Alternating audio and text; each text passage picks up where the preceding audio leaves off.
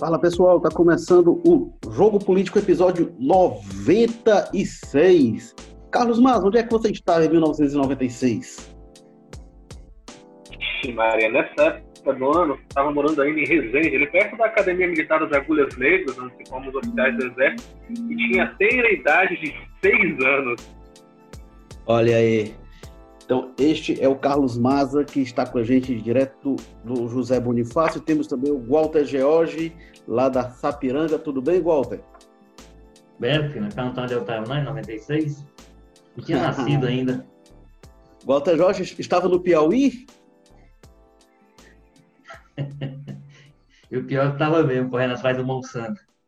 Olha aí, eu estava no Jardim América e 96 era ano de eleições municipais, né? Ano da reeleição de Juraci Magalhães, eleições municipais como estas agora, em que estamos. É, e vamos falar hoje do jogo político de eleições municipais. Obviamente, entramos no mês eleitoral, neste mês já tem campanha. A gente. Nossa, nunca se falou tanto de pré-campanha, né? Porque a pré-campanha teria um tamanho, e aí com adiamento em função da pandemia, a pré-campanha maior de todos os tempos, e agora é, é, as coisas vão realmente começar a se definir, e vamos falar disso.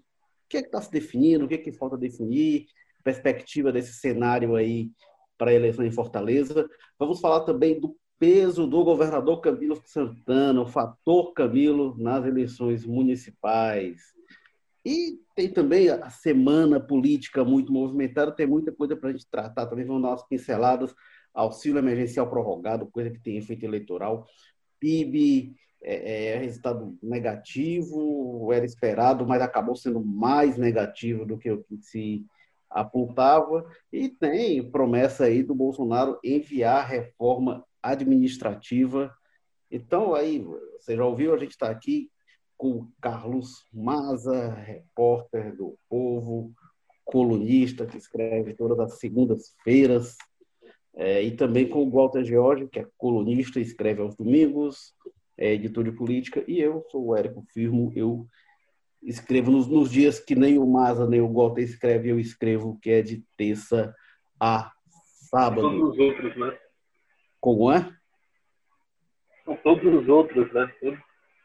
Pois é, alguém tem que trabalhar, né? Vocês têm essa colher de chá e eu fico segurando ali é, é, o rojão de terça a sábado.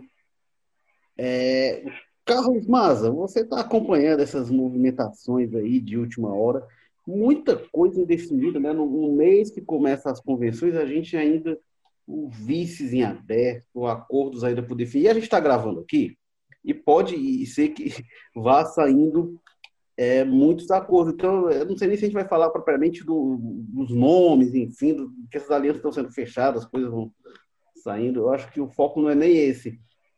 Mas a gente tem uma eleição muito atípica, Mazo, é, do ponto de vista de, de da, da pandemia, o como isso altera o cenário a eleição é, é a segunda eleição municipal que a gente vai ter com esse prazo mais curto. A eleição durava três meses e desde 2016 dura um mês e meio.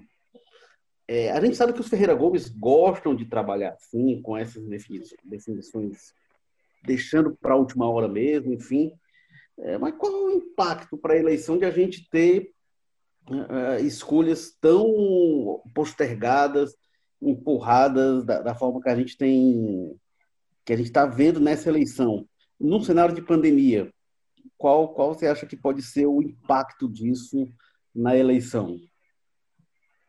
É, exatamente, assim, lembrando primeiro que, como você bem colocou, essa estratégia de deixar para a última hora já é uma marca carimbada é, dos Ferreira Gomes aí na política nos últimos anos, a gente sempre percebeu isso. Foi assim na época até que o Roberto foi candidato a prefeito, e quem não esquece que em 2014, né, que o Camilo foi definido ali numa reunião de manhã cedo é, na casa oficial do governador, Cid Gomes, é, um dia antes, basicamente, da convenção como logo ele. Tinha até a história de que no dia lá tinha gente sem saber direito quem era o candidato, tinha cartaz impresso para né, outros candidatos que estavam colocados ali pela aliança do governo. É, é, uma, é uma aposta que eles fazem e que até agora nunca deu errado, né? Eles sempre conseguiram a eleição na maioria das vezes, principalmente aqui em Fortaleza, mas tem esses riscos, como você colocou, né? A gente está vivendo um cenário aí que não vai ter tanto ponto a corpo, pelo menos vão ter algumas limitações nessas ações de grande visibilidade, como comícios, né? caminhadas, que seria onde, às vezes, a articulação política e o poder econômico ali ligado a quem tem a máquina poderia pesar mais e você não tem nem como fazer campanha com o candidato, porque, enfim, não existe um candidato. Né? A base do caminho do, do, do Roberto Cláudio do governador Camilo Santana até agora não definiu. Ele tem cinco nomes pré-colocados, mas parece que nem eles mesmos sabem quem eles preferem na disputa até agora. Né? Sabe que também a escolha do candidato afetaria muita outra coisa dentro da, da, do arco de aliança. Vai que um partido aliado não gosta do nome que eles escolhem, resolve conversar com o capitão Wagner. Então, tudo isso acaba influindo um pouco para empurrar com a barriga essa decisão, para deixar no limite, para que ninguém nem tenha tempo de pular fora. Né? Hoje, a situação que a gente tem mais complicada, que tem um caminho aí mais duro para se tratar, é principalmente que a gente fala na aliança do PDT e do PT, né? que não existe hoje, mas que a gente sabe que é do interesse do governador Camilo Santana, é do interesse do pessoal do entorno do prefeito Roberto Cláudio, que o PT desistisse da candidatura da, prefeita, ex-prefeita Luiziane Lins para apoiar o nome do PDT. E isso é hoje a principal discussão dentro do, do arco de aliança do governo. A gente vê, inclusive, movimentos unindo pessoas de vários partidos, é, puxado ali pelo deputado estadual Acrílio Sena, do PT, mas puxando gente também, vereadores do PCdoB, que tem candidato próprio, né, o professor Aliso, é, Aliso Mello, aliás, eu digo o nome do professor fundador da UNB.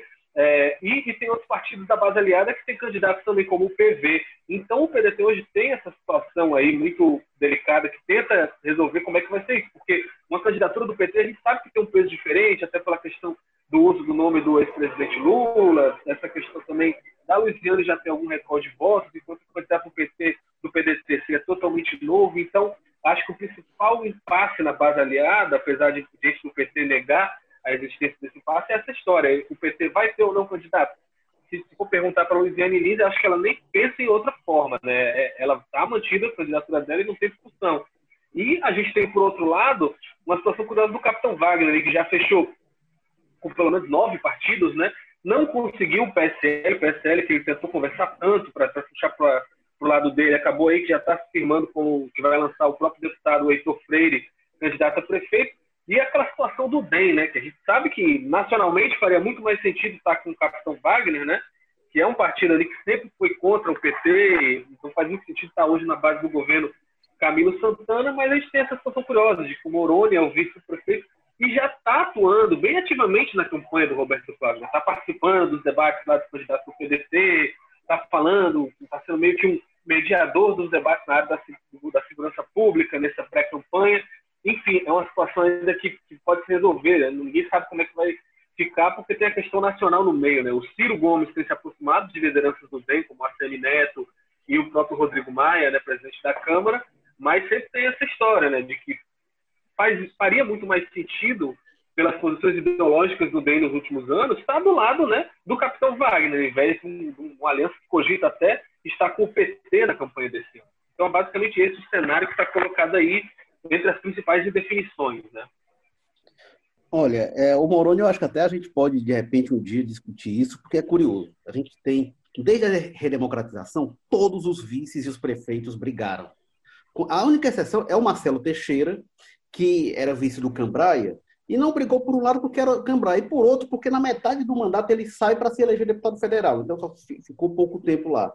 Mas Américo Barreira, vice da Maria Luísa, Juraci Magalhães, vice do Ciro Gomes, o Marlon Cambraia, que foi vice do Juraci, a Isabel Lopes, vice do Juraci, o Veneranda, vice da Luiziane, Tim, vice da Luiziane, e o Gaudêncio, vice do Roberto Cláudio.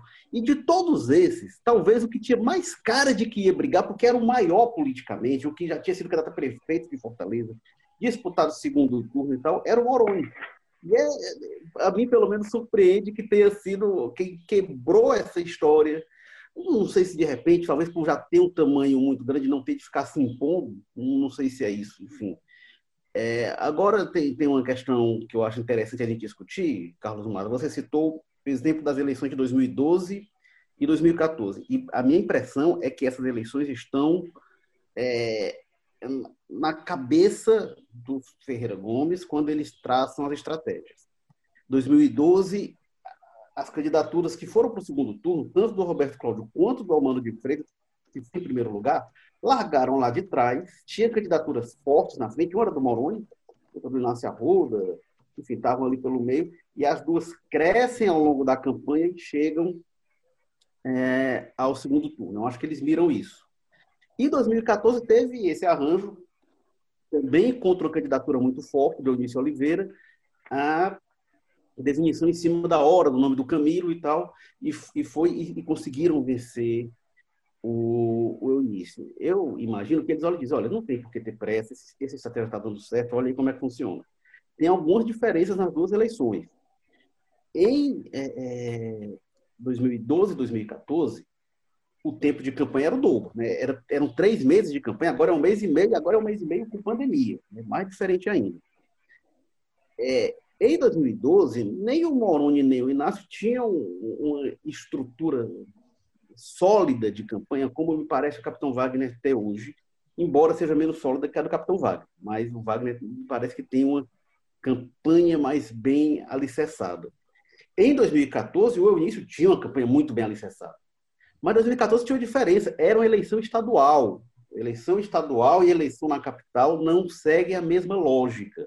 Então, a força das prefeituras, a base de parlamentares, enfim, é, eu não sei se transpor a lógica é, é, que, que, mais se assemelha com essa campanha agora, de uma campanha polarizada, entre uma candidatura forte, alicerçada, enfim, até mais do que a de agora, que era do início, e outra candidatura que desconhecida, apoiada pelo governo, como era do Camilo, eu não sei se a lógica estadual em Fortaleza funciona da mesma lógica. A capital tem uma lógica um pouco diferente.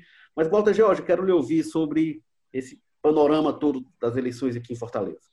Pois é, rapaz, aqui no interior hoje a, a, a internet está meio complicando a vida da gente. Olha, eu, eu, eu, eu, acho que nós já conversamos um pouco sobre isso. Eu esperava, sinceramente, ter um cenário, chegar a essa altura com um cenário um pouco mais definido do que a gente tem em Fortaleza. Um cenário muito aberto. É, como você disse, um, o pessoal vai ter pouco tempo para fazer campanha, então é preciso chegar as coisas bem amarradinhas para poder, quando começar a campanha, a coisa começar mais, né, com mais força. Vai ter muita dificuldade nesse sentido, quer dizer, que quando se definir essas coisas, começa a campanha. Quando começar a campanha, o pessoal perceber já terminou. Então vai ser uma coisa confusa. O, eu tenho dificuldade de entender determinadas coisas. Para mim é o seguinte, como regra, todo partido de um determinado tamanho devia ter candidato. O segundo turno existe para isso. Aí, qualquer coisa a gente conversa lá para frente. Um partido como o PT, um partido como o PSTB, um partido até como o DEM, enfim, outros esse partido devia partir do é, o pressuposto dele, não vamos ter candidato, não. Né? O PT ainda mais, porque o PT é o seguinte, ele é um partido com, que foi destruído, cujo mais foi destruído com os últimos grandes escândalos que morreu. Então, é um partido que precisa, nesse momento, precisa ter um palanque, inclusive, para se defender. Né? Então, abrir mão desse palanque, abrir mão desse espaço, eu acho uma coisa um pouco confusa. Então, e um partido que tem uma candidatura, como já foi medida aí pelas pessoas, foi medido pela última eleição. Foi uma performance considerada ruim do PT em 2000 e, na última eleição com a Louisiana, 2016. É, em 2016, e ela teve 15% dos votos. O PT estava num momento tão ruim que o Haddad era prefeito em São Paulo e ele foi, ele foi derrotado no primeiro turno.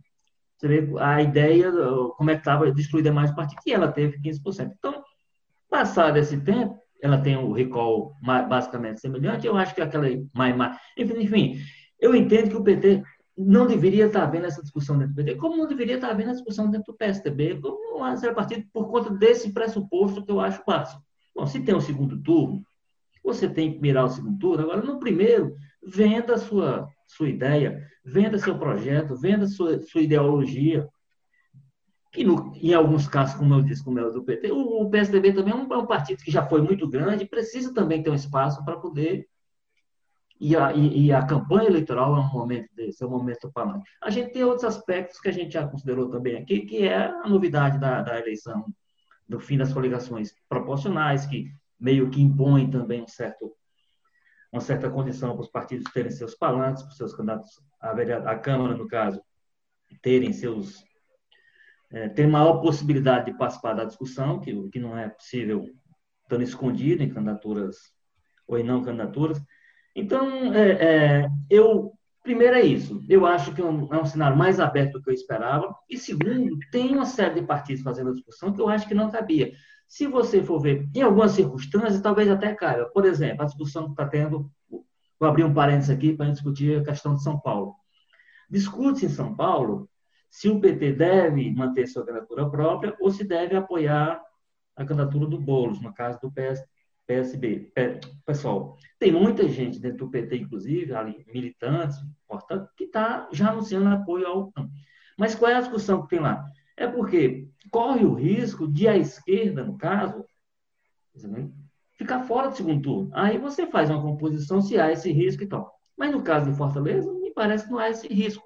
Você tem a possibilidade de uma candidatura que representa um bloco, que nesse momento seria, digamos assim, mais idealizada na figura do Capitão Wagner, e você tem a candidatura, você terá uma candidatura de contraposição a ele, que aí você vai estar entre o PDT e o, e o, e o PT, basicamente. Então, então, você não tem dois partidos ameaçando se matar e aí abrir espaço, como, como é o caso de São Paulo. Então, é, eu acho essas discussões inócuas e incompreensíveis. Acho que o PT já deveria ter resolvido isso, o PSDB já deveria ter resolvido isso, os partidos que têm dúvida, para poder, inclusive, como eu disse, no tempíssimo curto de campanha que terão, ele ser utilizado esse tempo. E vai ser impossível do jeito que estão. Quer dizer, você depois que definir, você vai ter que juntar os cacos de alguma coisa que vai ficar. Está claro que vai ter divisão, vai ter gente de beicinho, vai ter gente achando ruim, isso, e gente cruzando os braços em função disso. E numa campanha que, como eu disse, quando, quando, quando começar, quando você perceber, já terminou. Então, então, eu acho que um cenário, o cenário de Fortaleza, sinceramente, para mim, é muito mais confuso do que eu imaginava que estaria a essa altura. É, Walter, só... Nessa questão que você fala, Walter, é, de, de, que não tem né, aqui tanto risco da esquerda ficar fora do, do, segundo turno e tal, tem também um componente que, é o que eu acho que também incomoda muito o pessoal do PDT e o próprio governador Camilo Santana, é o próprio perfil de uma candidatura da Luiziane Lins. Né? Percebendo porque a gente viu em 2016 que já era um cenário parecido, não tão grave, digamos assim, porque, enfim, ainda era um Roberto Cláudio, reeleição, não tinha tido a sanção do, do, Bolsonaro e tudo, bem diferente na questão do contexto político da época, mas que, enfim, era um candidato de oposição que ameaçava ali e que, a princípio, precisava de uma resposta enérgica da base aliada. É, a Luiziane não fez uma campanha de simplesmente, não, eu quero aqui vender o meu peixe, eu quero discutir. A campanha dela era uma campanha de negação da gestão do Roberto Cláudio. Né? Ela ia para cima dele, dizer que ele não tudo que ele fez, ele pegou dela, ele não conseguiu colocar para frente, prejudicou e acabou com programas dela com os Cucas, né? Ela disse que ela ia expandir muito mais, não sei o quê. E ela acabou dando esse tom dessa campanha muito agressiva contra o prefeito. Eu acho que é isso que incomoda muito hoje o PDT e o governador, né? Porque tem, tanto que tem uma articulação paralela para que, caso não tenha uma aliança entre o PDT e o PT, ao menos tem uma agressão controlada entre eles ainda, porque é muito pouco provável, né? A gente conhece o perfil da Luiziane, sabe o trauma grande que ficou da eleição de 2012. A Luciane, no, no dia que foi ali da eleição, estava já reconhecendo a derrota, foi pra, fez um evento ali para avisar que o Roberto Cláudio tinha comprado a eleição, que ela nunca tinha visto tanta injustiça na vida. Enfim, uma mágoa muito grande, um resultado ali que acirrou tantos anos que até hoje o, o pessoal ligado a ex-prefeita na Câmara Municipal faz oposição ao Roberto Cláudio, nunca arredou o pé disso. Então, é muito difícil imaginar um cenário que seja só isso, entendeu? Que seja só não, nós somos do PT, esse é o nosso projeto, nós temos a nossa ideia. Até porque, certamente, a discussão eleitoral vai provocar isso, a própria imprensa, o próprio, no, no contexto da campanha eleitoral, vai acabar havendo várias situações em que é muito difícil imaginar a Luiziane sem ter uma postura bem combativa com relação à gestão do Roberto Cláudio, até porque o Roberto Cláudio veio depois dela, né? Então, se ela quer ser candidata a, a, a prefeita, ela tem que, né, de forma, de alguma forma, propor uma, uma, uma, uma, questão diferente do que já está aí colocado pelo prefeito. Então, talvez isso seja um grande empecilho aí a essa paz armada aí entre petistas e o pedetista.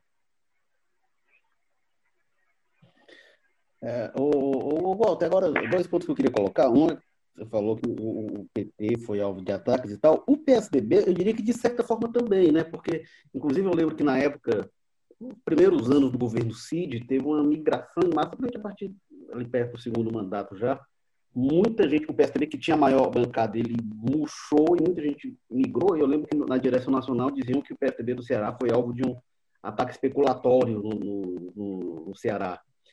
E o fato é que o partido que era o maior partido do Estado e ainda começou o governo Cid com esse status, ele murchou de uma forma, então, ele foi pela via da política, é um partido que se tornou irrelevante quase né, no, no Ceará.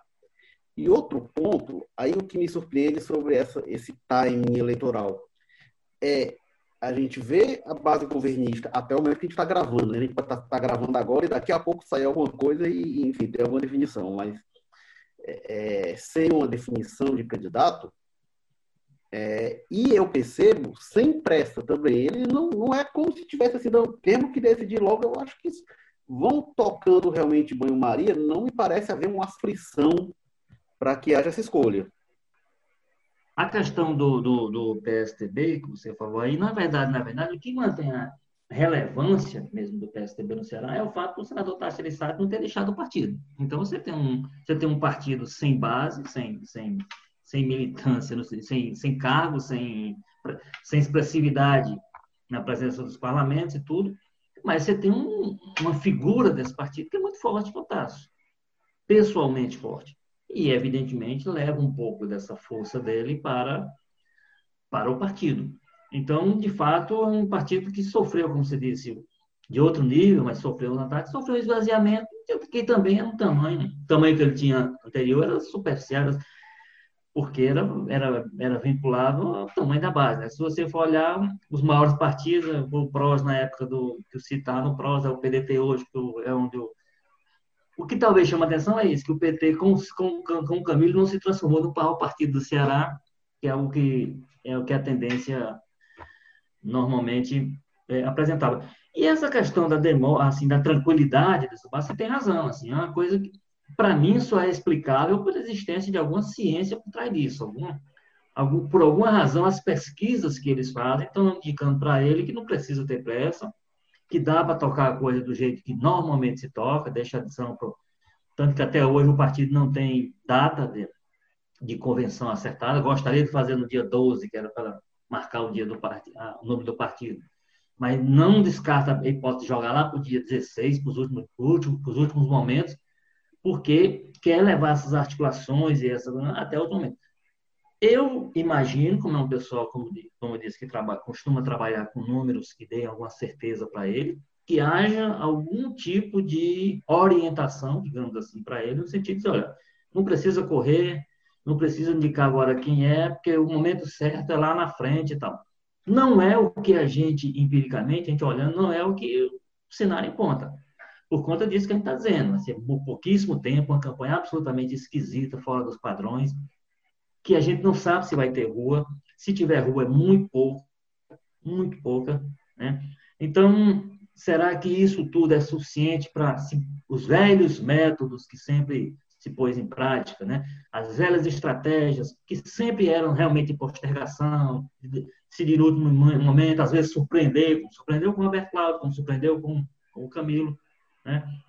É, é isso tudo vai acontecer, isso tudo vai funcionar no contexto que a gente tem hoje, quer dizer, a, a situação permite que a gente duvide muito. Agora, ao mesmo tempo, a gente trabalha, né, a gente tem conduzindo isso pessoas que são profissionais da, coisa, né? Então, eu imagino que eles estejam com algum nível de segurança. Agora, que é esquisito é, que é esquisito é você ter um, um candidato, por um, por um lado, que trabalha com muita, com, com, um nível de certeza altíssimo, com uma ou outra derrota, como falo do capitão Wagner, por exemplo, em relação a essa questão do PSE, que ele tentou levar para o seu arco de aliança, parece que não conseguiu, né? mas com um nível de certeza altíssimo, então, e do outro lado, sobram dúvidas. Quando, quando nada, sobram dúvidas nessa questão do, da forma como o PT vai lidar com isso. Que o PT aí, no caso, a força do PT é maior, por conta disso que o Maza disse, que ele tem razão, quer dizer, o que incomoda mais o governador Camilo Santana, mais do que o PT ter um candidato próprio, é, é a candidata ser a Luiziane. Né, que aí, mas muito embora eu acho que no final das contas, no final das contas, há campo para um acerto. Sabe? Nesse campo aí, quando, quando eu, o jovem, inclusive a Luiziane dentro desse arco, é porque eu acho que conforme seja, é só lembrar que, por exemplo, já saiu, saiu do PSOL, Renato Rosendo, que normalmente é, é um grupo um pouco mais isolado e mais diferentão nesse sentido, desse, desse tipo de aliança e tudo, já sinalizou que no segundo turno, se houver dois campos desse tipo, ele já sinalizou mais ou menos onde é que eles vão estar. Por mais que eles tenham restrições, talvez até mais do que a Louisiane, a, ao modelo Roberto Cláudio. É, lembrando que em 2016 a gente teve essa situação, né? O PT não apoiou o Roberto Cláudio no segundo turno contra o Wagner, o PT liberou a base, liberou, né? aderiu, o pessoal também não apoiou. Uh, agora, eu queria passar para outro ponto da discussão, que é isso que a gente já está tratando. Aliás, o fator Camilo Santana nas eleições em Fortaleza. Uh, no PT, principalmente, se falava: olha, a gente vai ter com dois grandes trunfos na eleição, o Camilo Santana e o ex-presidente Lula. Uh, o Lula, ok, eu acho que ele entra na campanha, enfim, é, dividido pelo Brasil o Camilo Santana não me parece que vai entrar na campanha, pelo menos não do lado da Luiziane. Né? Qual vai ser essa presença do Camilo? Lembro sempre que em 2016, nessa mesma situação, o Camilo não fez campanha no primeiro turno, no segundo turno foi para campanha do Roberto Cláudio. Depois de ter trabalhado por um entendimento, Roberto Cláudio Luiziane, que não saiu. Será que agora o Camilo fica neutro de novo? A gente tem outras circunstâncias, né? Aquela eleição estava, não foi uma eleição tranquila, mas a base governista começava melhor do que agora, começava pelo menos na frente nas pesquisas. O que é que você acha, Carlos Maza? Acho que essa é a pergunta de um milhão de dólares, né, digamos assim, porque até pela forma como o Camilo está agindo, bastante ativo, que é até estranho para o perfil do governador, a gente sabe que o governador tem né, uma questão do diálogo, de querer ser o mais discreto possível nesse tipo de tratativa, é, agora não, o Camilo tem feito muitas reuniões com o pessoal do PT bem abertas, é, chamado a Luiziane para conversar, é, exonerou o Nelson Martins, assessor de articulação política dele no nosso tempo ali da Justiça Eleitoral, justamente para ele poder ser uma alternativa de composição entre o PT e o PDT, porque o Camilo está deixando muito claro para todo mundo, olha, eu preciso estar tá livre para apoiar o PDT, o Ferreira Gomes aqui em Fortaleza, porque essa eleição desse ano está sendo muito acirrada, né? E tem também uma questão de que o próprio capitão Wagner, de uma forma ou outra, representa um movimento que ameaça o próprio governo do Estado. A gente está saindo aí recentemente de um daquele motim da polícia militar que deixou o governo bastante acuado, colocou numa, numa situação muito delicada e a gente sabe que mesmo o capitão Wagner negando ter relação direta com esse movimento, esse movimento de alguma forma vai se ver representado na candidatura do Wagner, adversário do Roberto Cláudio e com certeza o Camilo, o Grupo Ferreira Gomes e ninguém gostaria de ver esse tipo de força crescendo. Então, o Camilo não só tem um interesse com questão de, da gratidão que ele tem aos Ferreira Gomes, que foram os padrinhos das eleições dele, né? foi quem colocou ele como candidato. Talvez até na reeleição, se os Ferreira Gomes tivessem querido, não, tira o Camilo, bota outro, ele teria aceitado, de tão fiel que ele é. é tem também essa questão de que está se lidando aí com uma, o principal adversário ideológico mesmo, como força política aí disseminada na sociedade contra o governo dele. Então, com certeza o Camilo tem interesse de ter uma candidatura fortalecida do PDT, de ter essas questões dos apoios nacionais que vão pesar muito na eleição. Né? A, gente sabe, a gente não sabe, na verdade, ainda como é que vai ser a postura do Jair Bolsonaro, mas a gente sabe que pela polarização, pelo jeito que o Brasil está hoje em dia, tende a pesar muito essa questão do bolsonarismo, né, da que é esquerdo, que é direita e tudo mais. É, então, fica muito delicada essa situação para o governador Camilo Santana. Agora, eu acho que uma coisa que você falou, Walter, é, é exatamente isso, né? Muita gente aí está fazendo análise e falando como se os Ferreira Gomes estivessem agindo né, só passivamente. O fato de eles não estarem tomando ações públicas agora não quer dizer isso, né? Até porque esse movimento aí de esperar, parte da estratégia dele é deixar que a oposição mostre a mão, revele com que ela está conversando, expõe aí possível, é, até possíveis traidores, né? Esses empresários, esses políticos ligados ao governo que estão tirando foto do Capitão Wagner, são vários, com certeza vão ser chamados para conversar, né? Daqui para esse dia 12, com certeza esse pessoal vai ser enquadrado ali de alguma forma, até porque muitos têm dívidas com o governo, têm, têm relações, né? Que são é, mais duradouras aí com, com o Ferreira Gomes do que essa promessa de Capitão Wagner. Então, muita gente já se achou mais esperta que o Cid e o Ciro Gomes, e a gente viu que até hoje naquele estado não tem conseguido muito sucesso em derrotar eles. Então eu acho que não dá para ninguém contar uma situação negativa para o PDT, até se fechar mesmo esse, esse, esse, esse arco, todas essas questões todas de aliança aí até o dia 12 de, é, de setembro. Mas é basicamente isso, né? Eu vejo que ainda falta muito os Ferreira Gomes mostrarem a que ver, eles estão quietos, estão deixando a oposição caminhar solta para na hora que for interessante para eles puxar, contra-atacar, né? Sempre foi a estratégia deles politicamente, esse atraso nas definições tem muito a ver com isso. E também é, é, é essa história, né? O, o, Camilo tem um interesse mais do que pessoal em, em, em que o PDT e o PT estejam juntos na eleição aqui em Fortaleza. A, a grande questão aí. O que, é que você acha? A grande questão com relação ao Camilo é o seguinte: bom, quando a gente compara com 2016, a gente tinha outro Camilo em relação a quem tem hoje. Eu acho que há muito mais em jogo quando o Camilo olha para o futuro. Há muito mais em jogo hoje do que tinha em 2016. Estava chegando ali no governo, era meio. Era uma posição que talvez não esperasse estar naquele momento ainda.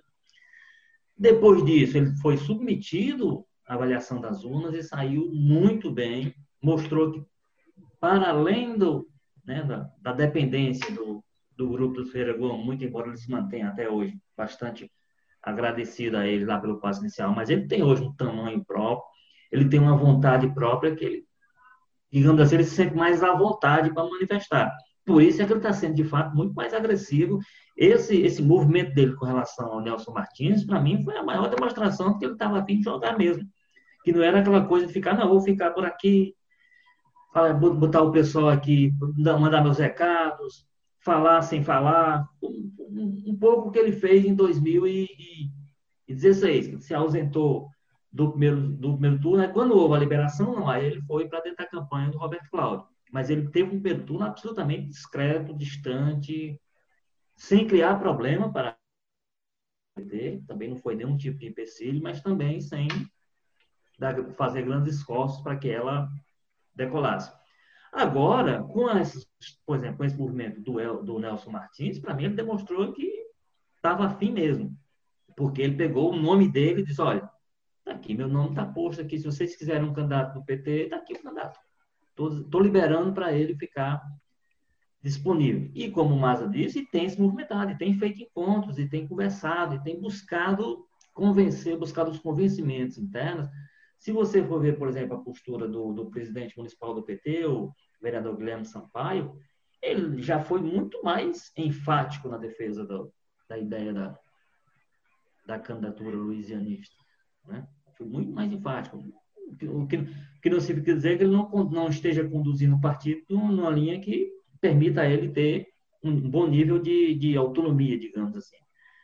Mas é, é, mas é uma postura hoje mais mais cautelosa. Eu acho que muito em função desses movimentos fortes, eu acho, eu entendo, do governador, que quer de fato, gostaria de fazer. E aí, nesse sentido, na, na linha do perfil que o Maza disse, o perfil do Nelson Martins seria antagônico ao da Luiziane, né? Que seria claramente, como ele um soldado dele, para conduzir as coisas de forma que, primeiro, não crie problemas, se houvesse essas duas candidaturas, para não criar problemas para uma candidatura do passo municipal, para aí sim aí criar as condições para no segundo turno, lá na frente, se, se reencontrar e aí irem juntos para a grande batalha que se imagina, seja essa batalha contra o quem representar o bolsonarismo aqui em, em Fortaleza. Então, vai, vai se tentar, como o capitão Wagner tem advertido sobre isso, vai se tentar nacionalizar a discussão de Fortaleza. Agora, essa nacionalização ela vai depender do interesse de quem, né?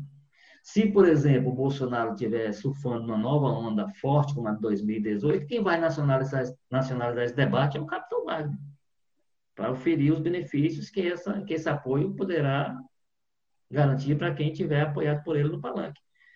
Então, isso tudo é, é, é, é relativo, mas ah, eu acho que o governador, basicamente, o que, o que a gente pode considerar, comparando com 2016, ele pode dizer isso, assim, a gente tem um novo Camilo, a gente tem um Camilo com outras perspectivas nesse 2020, né? em que olha para frente e encontra alguma coisa. Aquele de 2016 não sabia o que, é era o futuro para ele, né? não sabia nem o que era a perspectiva de uma reeleição. Hoje é um, é um governador reeleito, muito bem reeleito, bem avaliado, enfrentando algumas crises desse segundo governo, que eu não sei quantos governadores do Ceará anteriores a ele enfrentaram num bloco só, crise de segurança que paralisa o Estado, pandemia, né?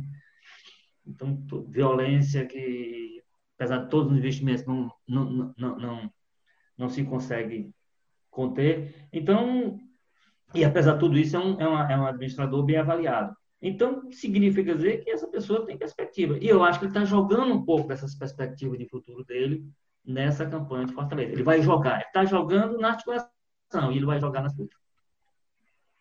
Agora, só, só, uma questão é, rapidinho, para responder mais diretamente o que você colocou, bem rapidinho. É que eu não acredito que o Camilo vai ficar quieto, principalmente porque essa eleição não vai ter espaço para isso, eu acho, aqui em Fortaleza, principalmente. A gente está saindo do Cid Gomes jogando uma retroescavadeira em cima de policiais, né? então não dá para esperar que um candidato que ele acusa de ser liderança, de milícia na polícia, né, que o Ciro já falou isso para o Wagner várias vezes, que ele vai tratar com diplomacia. Então, como é que o, o, principal cargo político do Estado, que é o governador, totalmente alheio a esse debate como ele ficou em 2016? Acho muito pouco provável, viu? Ô, ô, Walter, deixa eu lançar essa então. A se confirmar divisão PT, PDT, você acha que o, o Camilo fica neutro de novo ou ele de repente toma um lado ainda que de forma sinuosa? E por um lado, se a eleição pegar com risco de derrota do Ferreira Gomes, será que ele se distancia mesmo? Por outro lado, ele vai confrontar o PT se acusado de repente de infidelidade? O que você acha que vai acontecer? Boas perguntas. Eu não sei se eu tenho respostas boas para elas. Eu acho, eu, eu, eu, eu, entendo o Camilo, ele já deu algumas demonstrações importantes de que é uma pessoa em quem se pode confiar, do ponto de vista das relações políticas. Né? Então, eu acredito que um, um, fracasso, uma coisa desse tipo em Fortaleza, não vai criar nenhum tipo de afastamento da parte dele. Com relação à postura que ele teria no primeiro turno, caso ele não implaque a ideia dele de, de de aliança logo agora, e caso ele não implaque o nome dele, que seria o Nelson Martins, e, e o PT mantenha a Luiziana e tudo, eu acho que ele repetiria mais ou menos com um pouco mais de trabalho a estratégia de 2016, que é não se insurgir contra a candidatura, mas não se envolver com ela tão. Como ele é fazer isso? Aí a gente. Eu acho o seguinte: nesse sentido, para tocar essa estratégia aí, as circunstâncias, e aí considerando tudo, toda a tragédia que as circunstâncias trazem com ela, as circunstâncias ajudam. Porque você vai ter uma campanha, como eu disse, esquisita, você tem uma campanha com pouco evento de rua, imagina-se, com pouco movimento de rua, e, portanto, o governador será, em tese, poupado de também ter uma agenda tão intensa. Né? É, então, eu acho que dá para tocar esse, esse, vai ser um problema grande para ele, porque é o seguinte, ele está mapeando o Ceará, quando a gente fala do fator Camilo, o fator Camilo é para Fortaleza e é para o Ceará. Mas tem cidades aí que são três correntes se matando entre elas e as três aliadas do Camilo. Então, aí nessa daí ele vai ter que passar a milhares de quilômetros de distância, né? É até diferente do Fortaleza, porque o Fortaleza tem tem, tem, tem, tem as instâncias que conversam, não, dentro do PT tem a parte do PT que conversa com, com, com, com Roberto Cláudio, que até apoia. Em alguns municípios aí, municípios grandes, ele está com problemão em Juazeiro para resolver, está com problemão em Iguatu, tá, enfim, em Tauá.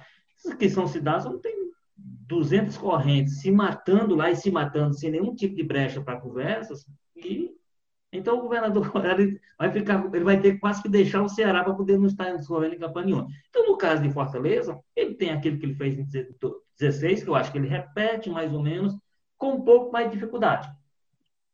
Com um pouco mais de dificuldade. Agora, se for liberado para o segundo turno, ele vem com muito mais força do que ele veio em 2016. Agora, deixa eu fazer uma provocação aqui. Agora, eu vou fazer uma pergunta para o Érico Firme aqui. Mudar aqui esse negócio que ele está muito folgado.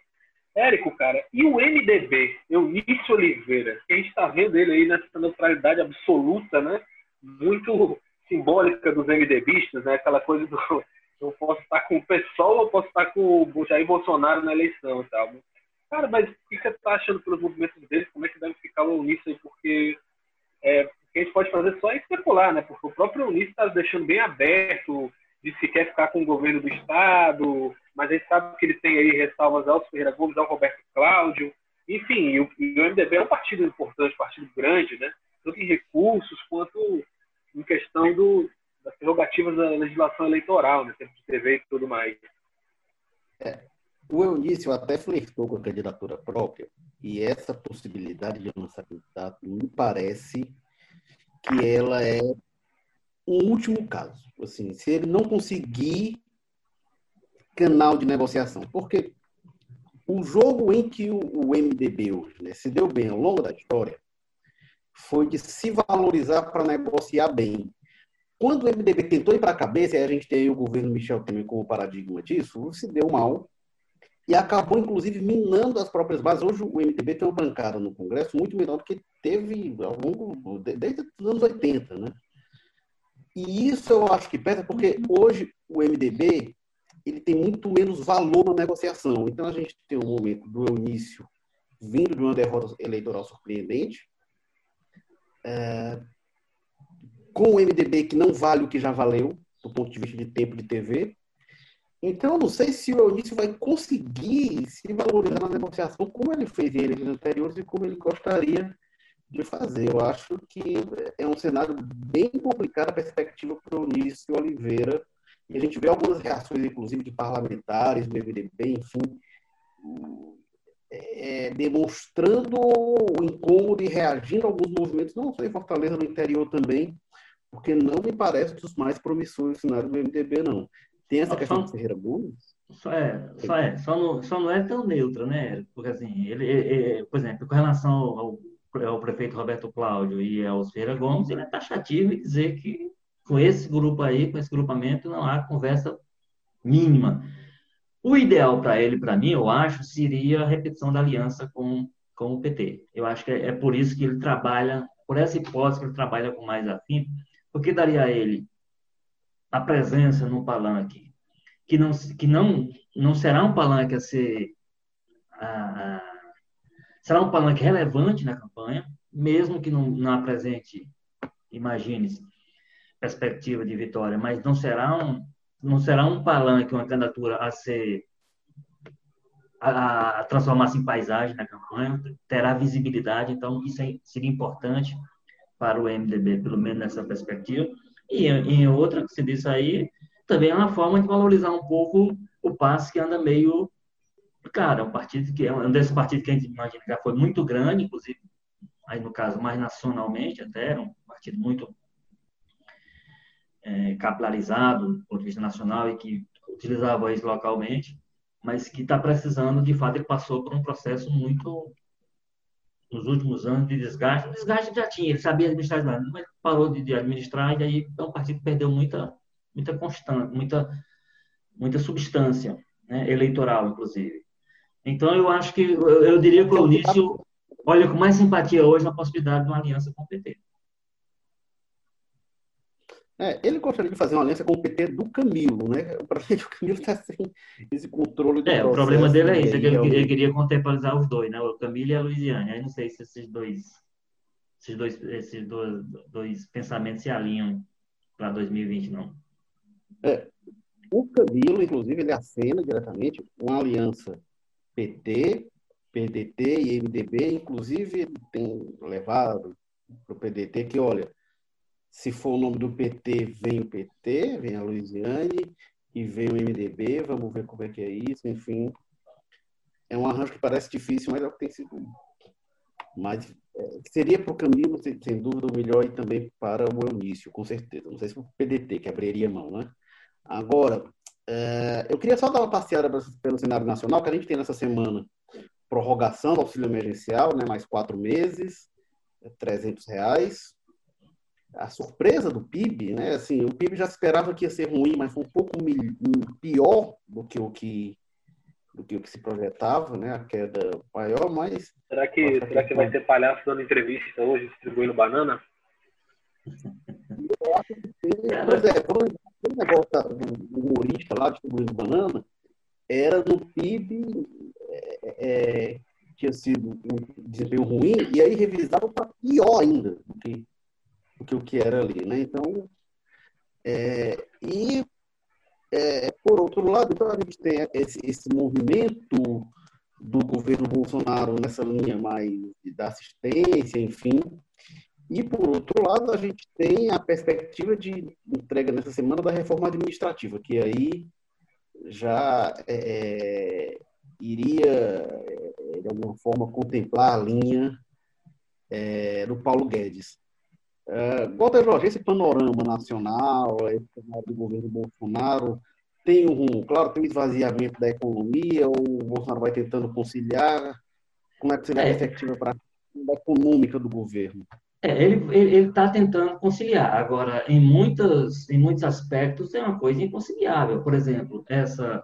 Oh, primeiro, essa questão do PIB, aquela do PIB, eu relativizo isso completamente. Eu acho que não, não é um movimento que o Brasil está é, mergulhando e tal. É o mundo. Nós estamos, nós estamos numa situação absolutamente, inclusive do ponto de vista econômico, absolutamente fora de qualquer padrão. Assim, né? Então, então, às vezes as pessoas se espantam, se espantam porque o governo acaba fazendo um discurso meio equivocado, eu acho, nesse sentido.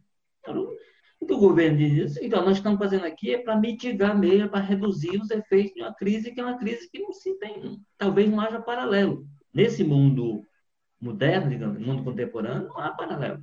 Você vai encontrar situações semelhantes em que o mundo todo, uma, foi uma crise paralisou o mundo, não é uma situação e não é um setor, ah, prejudicou o setor turístico, prejudicou todos os setores da economia de todo mundo. Então, não tem porquê. Então, é, é maior ou menor, porque, para mim, isso aí é irrelevante. O relevante é o seguinte: é o que o governo está fazendo, inclusive para a próxima etapa, que é a etapa da saída do buraco. No buraco nós estamos.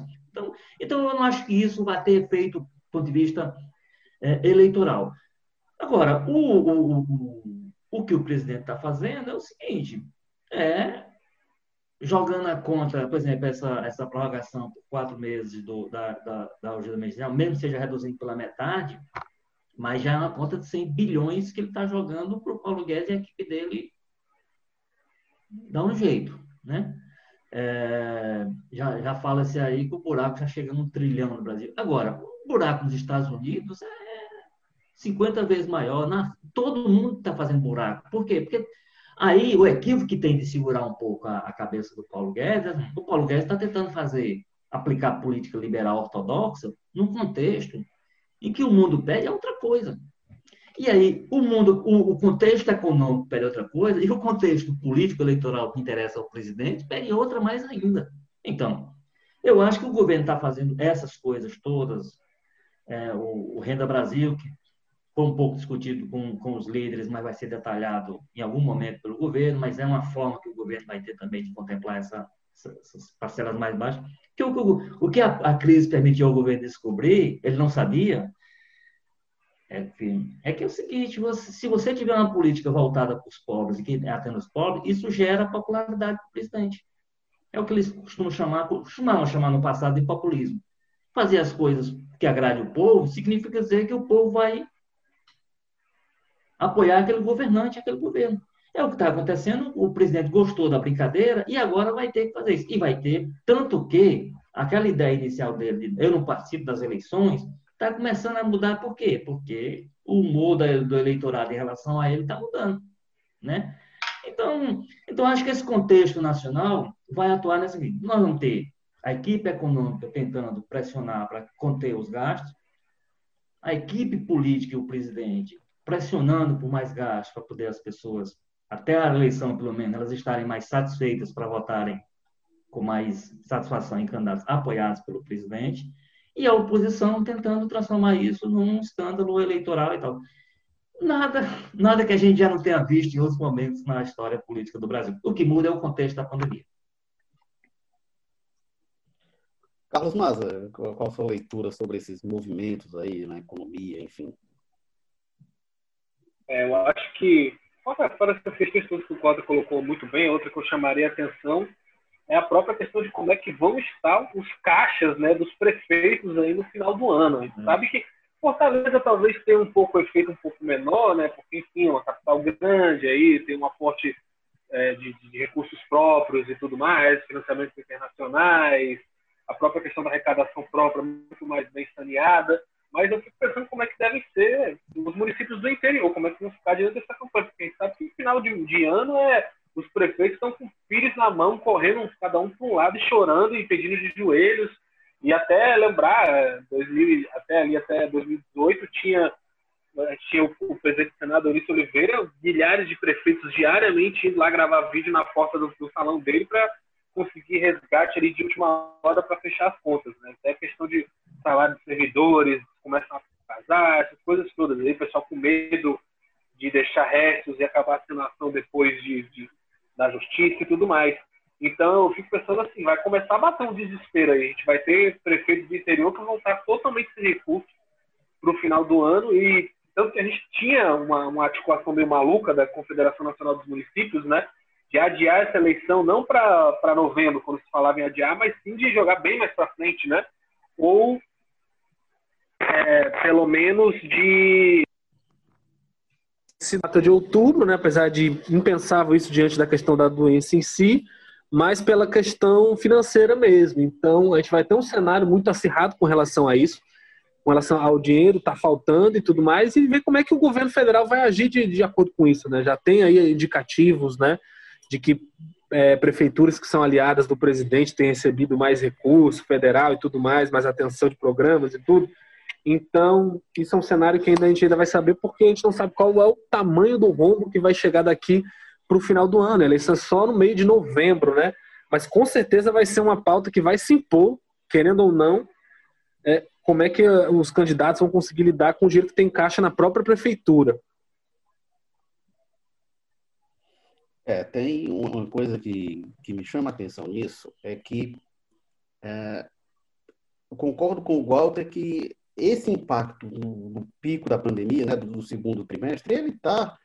Até já tem algumas análises de que países que conseguiram controlar melhor a pandemia tiveram menor impacto, enfim, mas eu acho que um pouco mais, um pouco menos, estava dentro do previsto. Eu acho que isso. É, o fundamental realmente vai ser a velocidade e a capacidade de recuperação. O que me chama a atenção foi outro dado que saiu hoje, que é justamente esse da, da revisão do primeiro que, é, que a gente tinha é, é uma queda de 1,5% do PIB no primeiro trimestre, foi revisada por uma queda de 2,5%. Isso é relevante porque aí já tem um impacto da pandemia, mas tem pouco impacto do isolamento e da quarentena. Por exemplo, no Ceará, que foi um dos primeiros estados a ter isolamento mais rígido, esse isolamento começa na noite de 19 de março, é no fim do último mês do primeiro trimestre. Então, não dá para dizer que a economia caiu é, 2,5% por causa do isolamento. Tem um fator que vinha de antes da pandemia, do impacto na China, do impacto global, os efeitos que já tinha no Brasil, e isso já se fazia sentir. Mas não é aquela lógica simplista que se colocava, não vamos preservar a economia, deixando aberto, não, já tinha um impacto que depois se tornou maior, até porque a pandemia se agravou e o isolamento, e óbvio que isso tem impacto, mas já tinha um impacto só do isolamento. Não dá para dizer que no Ceará, com 11 dias de, de do isolamento, você teve um, um, cenário recessivo que provocou uma queda no trimestre de 2,5% no, no plano nacional. Não é isso que explica. Então, eu acho que tem é, essa revisão para pior do primeiro trimestre é, que realmente é, me chama a atenção é um resultado sem precedente, né, quando a gente compara com é, é, os anteriores. É, e, e, lembrando que esse, esse dado específico do primeiro trimestre desmente cabalmente o ministro Paulo Guedes, que o que ele disse foi que a pandemia de, é, é, a pandemia pegou a, o processo de recuperação econômica do Brasil e, segundo ele, a economia estava estava em voo disparado quando a pandemia veio e jogou para baixo. É. Então, eu acho que esse dado que precede a pandemia, como você disse, meio que coloca em xeque essa declaração do ministro. É, e a gente tem uma queda de 9,7, a maior queda até hoje era de 3,9, que era em 2008, né? Foi na época que teve a crise imobiliária americana, que aí o impacto no Brasil, o Lula falou lá tá na marolinha, era de 3,9, né? Era é, menos da metade da queda que a gente tem agora. Vamos ver realmente como é que vai ser essa recuperação, né? Porque aí, dependendo da velocidade, é, essa crise também, ela é uma crise muito particular, ela não é uma crise de demanda, não é de nada disso. Houve um, um, um fator externo que obrigou a economia a parar. Em tese, esse fator externo sendo atenuado, vem se Uma demanda reprimida aí, né? Da pandemia, tem uma demanda reprimida de consumo, enfim, tem de tudo isso. Claro, desemprego aumenta, então reduz o consumo, aí tem o, o, o círculo vicioso. Mas, ao mesmo tempo, em tese, deixando de haver a pandemia, você tem condição de voltar rapidamente para um padrão de consumo minimamente aproximado com o que se tinha antes, descontado esse impacto da recessão, né? mas tem como ser uma retomada acelerada. Não é que tem uma recessão dessa porque o consumo desabou por circunstâncias da, internas da economia. Não, por fator externo, fator de saúde pública mundial. Bom, mas este foi o episódio 96 do Jogo Político. O episódio da época que o Carlos Mas era um criança lá em Resende, fazendo malinações. E a gente teve Inclusive, um ano muito triste para minha infância, né? Um ano em que faleceram os Mamonas Assassinos. Acho que impactou quase todo mundo que era jovem nessa época dos anos 90 bastante. Com certeza. Bom, Jogo Político 95, edição e produção Mariana Vieira, editor-chefe do Jogo Político nosso Tadeu Braga, editor de política Walter Jorge, diretores executivos de jornalismo Ana Nadaf e Eric Guimarães, diretor-geral de jornalismo Arlen Medina Neri, assim o povo mais da plataforma multi-streaming de jornalismo e cultura do povo. Você encontra no seu lugar notícias, reportagens especiais, documentários, séries, podcasts, livros, programas ao vivo e cursos do povo mais, muito mais conteúdo você pode se inscrever para acompanhar os episódios do Jogo Político em todas as plataformas, praticamente, de podcast, Deezer, Spotify, Google Podcasts, Spreaker, Podcast, Pocket Casts, Apple e outras. Acompanhe as atualizações semanais, você se inscreve lá e vai receber as notificações quando sair. A gente vai estar sempre falando de política do Ceará, do Brasil e do mundo. Obrigado, Carlos Maza e José Bonifácio. Valeu, Érico, Walter. Obrigado, Walter George aí da Sapiranga. Abraço, Érico, Maza, que está nos ouvindo. Valeu, eu sou Érico Firme. Semana que vem gente volta. Até lá.